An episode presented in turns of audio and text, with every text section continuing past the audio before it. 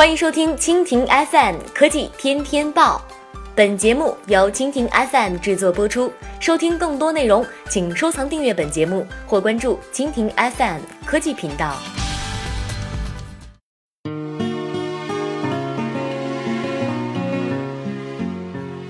苹果播报：苹果其实有两个不那么秘密的秘密武器。技术有时候变化的非常快，而科技飞快的发展速度，有时候会让科技公司都跟不上步伐。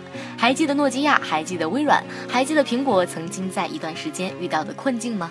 失败往往会改变人们的态度。在一九九七年，当乔布斯再一次回到苹果之后，他就带来了截然不同的态度，而且他也十分明白失败的恐惧。然后，最终他带来了众多让苹果再一次崛起的产品和系统以及服务。苹果在推出 Mac OS X 的同时，他们还推出了一个 Shunk Work Project，以确保 OS X 能在英特尔的 CPU 上运行。而当时，苹果的芯片供应商还是 IBM 和 Frisco。而当当他们无法跟上英特尔的步伐的时候，苹果公司做出了改变。Mac 不再担心是否会与 Windows PC 保持一致，苹果可以专注于其他的方法来实现适当的差异化。那么，苹果另外一个伟大的平台是什么？苹果决定在 iPhone 上使用通用的 ARM 架构，低功率、良好的性能、容易制造，这都是苹果做出这个决定的因素。其实这个问题和 Mike 在英特尔内部的体验是完全一样，任何人都可以在他们的智能手机中使用 ARM，但是苹果需要差异化。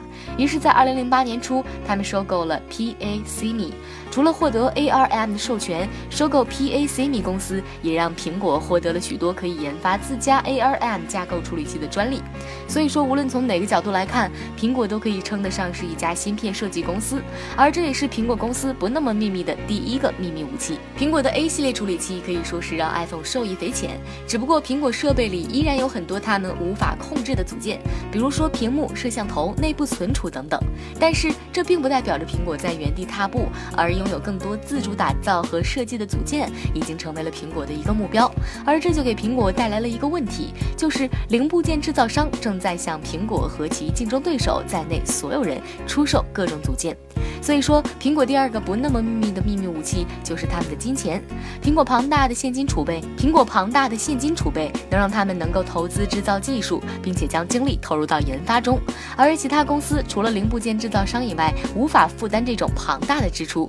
尽管苹果可能不是第一个推出新技术的公司，但是零部件制造商需要大幅提升，以满足苹果的单位数量和质量要求。而当有足够的现金流支撑的时候，这或许也会让苹果在零部件市场上如鱼得水。因此，苹果其实手里掌握着两个不那么秘密的秘密武器：芯片设计和金钱。我们在 Apple Watch 和新款的 MacBook Pro 上都看到了新的芯片设计，而在未来更多的苹果产品中，我们可能会看到更多这样的设计。苹果正在玩它想要赢的游戏。